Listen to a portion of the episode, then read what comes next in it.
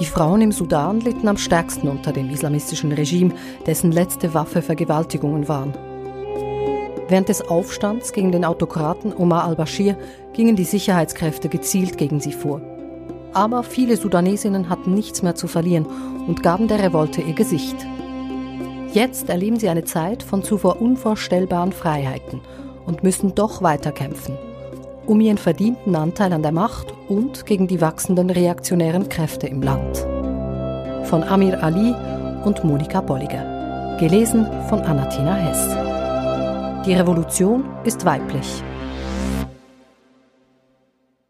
Im Park vor dem Nationalmuseum von Khartoum stehen vor einer Bühne Reihen roter Plastikstühle, auf die sich nach und nach Menschen setzen, während sich der Tag dem Abend zuneigt. Die untergehende Sonne taucht das von Bäumen und Wiesen umgebene rötliche Gebäude in warmes Licht. Drinnen schlendern Frauen, Männer und Kinder durch eine kleine Sonderausstellung über Sudans antike Königinnen, genannt Kandaka. Einige der schönsten Fundstücke, prachtvolle Schmuckstücke aus bunten Steinen oder Gold, sind nur auf Fotos abgebildet. Die Originale befinden sich in europäischen Museen, wie darunter vermerkt ist. Kandaka, nach dem Titel, den alle nubischen Königinnen trugen, sie ist bei der sudanesischen Revolution in diesem Frühjahr, wo Frauen eine Schlüsselrolle spielten, zu neuem Leben erwacht. Kandaka wurde zum Synonym für eine starke Frau oder Protestführerin. Ein Bild wurde zur Ikone und ging um die Welt. Das Foto von Ala Salah, weiß gekleidet, mit goldenen Ohrringen und erhobenem Zeigefinger, wie sie beinahe wie eine Prophetin auf einem Autodach steht und zur Menge spricht. Jetzt hängt ein Gemälde von diesem Bild an der Außenwand des Museums und der Kandaka ist auch das heutige Festival gewidmet. Auf der Bühne versammelt sich eine Gruppe von Frauen und beginnt zu singen. Im April dieses Jahres hatte die Armee den langjährigen sudanesischen Autokraten Omar al-Bashir nach monatelangen Protesten gestürzt. Im Publikum sitzen Iman und Nusayba, die eben ihr Studium in Archäologie abgeschlossen haben. Ob sie auch bei den Protesten waren? Natürlich, alle waren dabei, sagen die beiden nicht ohne Stolz. Zum ersten Mal in meinem Leben liebe ich mein Land, sagt Nusayba. Sie freut sich über das Festival. Viele Sudanesen wüssten nichts über ihr antikes Kulturerbe und sie wünscht sich, dass sich das ändert.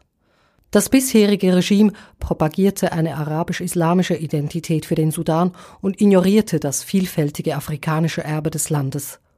Und angesichts einer säbelnden Wirtschaft, verbreiteter Armut und einer zerfallenden Infrastruktur waren die Leute in den vergangenen Jahren ohnehin schlicht mit dem täglichen Überleben beschäftigt.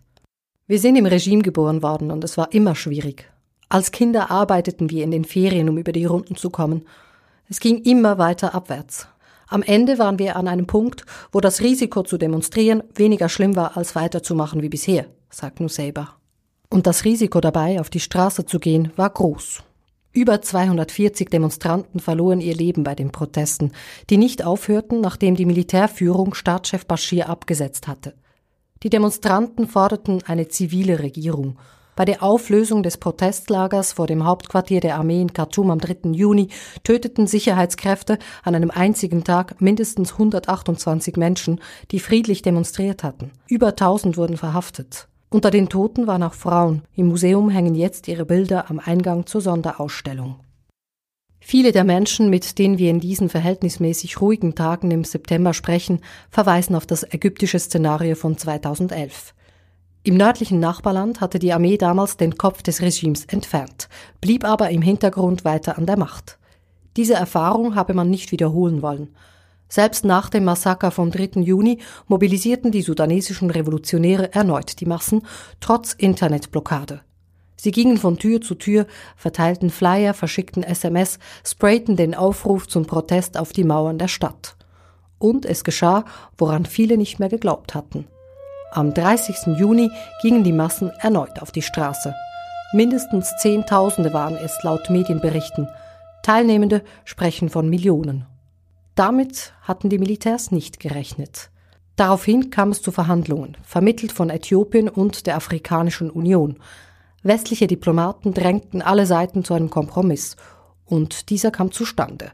Eine zivile Übergangsregierung lenkt für die nächsten drei Jahre die Geschicke des Landes, zusammen mit dem Souveränrat, der an die Stelle des Präsidentenamtes getreten ist und je zur Hälfte aus Zivilisten und Militärs besteht. In dieser Zeit soll ein demokratischer Wandel eingeleitet werden.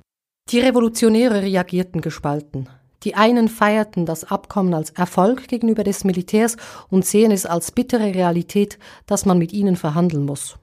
Die anderen lehnen den Kompromiss ab, weil sie fürchten, dass die Generäle auf Zeit spielen und nur vorübergehend kooperieren.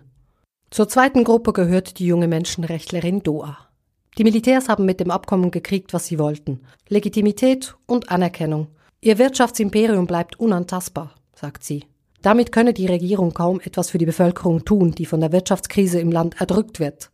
Ich weiß genau, was sie vorhaben. Sie holen Vertreter der Revolution in die Regierung, Intellektuelle, Harvard-Absolventen und so weiter, nur um sie zu verheizen. Dann werden die Menschen ungeduldig, wenn sich wirtschaftlich nichts verbessert, und die Militärs können einschreiten. Doa trifft sich mit Freundinnen und Freunden in einem Café in Khartoum. Mit dabei ist auch Ahmed, der seit wenigen Tagen für das Büro des Premierministers der Übergangsregierung Abdallah Hamdok arbeitet. Ahmed trägt erst seit vier Tagen einen Anzug. Es fühle sich etwas komisch an, lacht er etwas verlegen. Er trage normalerweise T-Shirts und Shorts. Seine Freunde machen Witze über seinen Aufzug. Premier Hamdok und seine Äußerungen werden diskutiert, kritisiert, auseinandergenommen. Die Erwartungen an den Chef der Übergangsregierung, die zwei Tage zuvor vereidigt wurde, sind hoch. Hamdok ist reformistisch, nicht revolutionär, sagt Doa. Er ist gut, aber schwach. Der ganze Apparat um ihn, das ist alles das alte System. Ahmed lächelt. Ich bin trotzdem optimistisch. Warum? Er zuckt mit den Schultern. Weil die Dinge unberechenbar sind. Wir sind jetzt bis an diesen Punkt gekommen und wir wissen nicht, was als nächstes passiert. Wir sollten beitragen, was wir können. Die Gruppe zieht weiter. Wir fahren im Auto durch die Straßen von Khartoum, das an vielen Stellen wie ein vernachlässigter armer Vorort oder manchmal geradezu dörflich aussieht. Viele Straßen sind nicht geteert, so dass wir bisweilen riesige Schlaglöcher umfahren müssen. Die Häuser sind heruntergekommen. Die geringe Anzahl mehrheitlich einfacher Läden, Cafés und Restaurants im Herzen der Stadt verweist auf die desolate Wirtschaftslage. Es gibt kaum Produktion im Land und die Leute können sich sehr, sehr wenig leisten. In auffallendem Kontrast dazu steht das riesige, von Mauern und Zäunen abgesicherte Hauptquartier der Armee moderne Gebäude in glänzendem Zustand, umgeben von einem weitläufigen Gelände mit Gartenanlagen. Laut Schätzungen frisst die Armee rund 70 Prozent der staatlichen Ausgaben.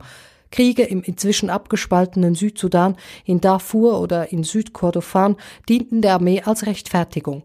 Für das Volk blieb immer weniger, und das war einer der Auslöser des Aufstandes. Im Auto hören wir Lieder der sudanesischen Revolution. Doa und ihre Freundin Nisrin singen mit, gehen mit. Zwischen dem sudanesischen Repertoire erklingen plötzlich bekannte Töne. Bella Ciao, das alte Partisanenlied. Einen Moment lang wird die Euphorie fassbar, welche die Demonstranten zeitweise ergriffen haben muss. Das mächtige Gefühl, Teil einer riesigen Bewegung von Menschen zu sein, die zusammengehören, zusammenhalten, sich gemeinsam gegen Unrecht und Erniedrigung auflehnen und gemeinsam unbesiegbar scheinen. Wir gehen in ein Café, wo man Wasserpfeife rauchen kann. Vor allem die Frauen interessiert das, denn vorher war das für sie verboten. Das islamische Regime von Bashir hatte das Verhalten der Frauen in der Öffentlichkeit massiv eingeschränkt. Zu den vage formulierten Gesetzen zur Wahrung der öffentlichen Moral gehörte etwa der Kopftuchzwang für Musliminnen oder eben das Wasserpfeife rauchen. 2016 wurden wir hier rausgeworfen, weil die Polizei dem Besitzer des Lokals gedroht hatte, der es zuvor zuließ, dass wir Shisha rauchten. Jetzt sind wir zum ersten Mal wieder hier und ich rauche eine Shisha und erst noch in dieser Kleidung. Surreal, sagt Nesrin, die heute ohne Kopftuch unterwegs ist. Nicht einmal mit einem Foulard um die Schultern, das sie früher für alle Fälle immer dabei hatte. Die Geheimdienstler und Polizisten, die früher die Leute behelligten, Bürgerinnen zum Kopftuchtragen aufforderten und Bürger bespitzelten, sind verschwunden. Ihre Präsenz ist nicht mehr spürbar. Sudanesinnen geben Journalisten mit Notizbuch und Kamera auf offener Straße und in Cafés Auskunft, äußern ihre Meinung ohne Furcht. Das war so noch vor kurzem nicht möglich. Die Frauen litten zweifach unter dem Regime Bashir. Einerseits waren sie wie alle von der politischen Repression betroffen, andererseits wurden sie auch Opfer einer langen Reihe von Diskriminierungen, welche mit der Identität des Regimes zu tun hatten. Die Herrschaft der Islamisten hat ein misogenes System etabliert und institutionalisiert. Das Regime Bashir propagierte eine arabisch-islamische Identität, obwohl der Sudan mit seiner Lage zwischen dem Nahen Osten und Afrika eine enorme kulturelle Vielfalt mit über 100 Sprachen aufweist. Die Frauen bezahlten den höchsten Preis für die Ideologie der Islamisten. Es ging darum zu zeigen, dass die Ideologie erfolgreich war, und dies kann man durch nichts besser sichtbar machen als durch die Kleider der Frauen. Die ganze Würde des Volkes hängt dann an der Würde der Frau, erklärt Hadia Hasaballa, Frauenrechtlerin und Professorin für Psychologie an der Achfat-Universität. Die Liste von frauenfeindlichen Gesetzen im Sudan ist lang. So konnten Frauen vor der Revolution mit Peitschenhieben bestraft werden, wenn sie Hosen trugen. Im Moment geschieht das nicht mehr. Und Ende November verkündete Übergangspremier Hamdok die Aufhebung des Gesetzes zur Wahrung der öffentlichen Moral. Ein erster konkreter Erfolg der Revolution. Doch weitere Gesetze sind nicht vom Tisch. Frauen dürfen keine Kredite aufnehmen. Um zu reisen, brauchen sie die Erlaubnis eines männlichen Vormunds. Sie können nur einen höheren Abschluss machen, wenn die Familie es zulässt.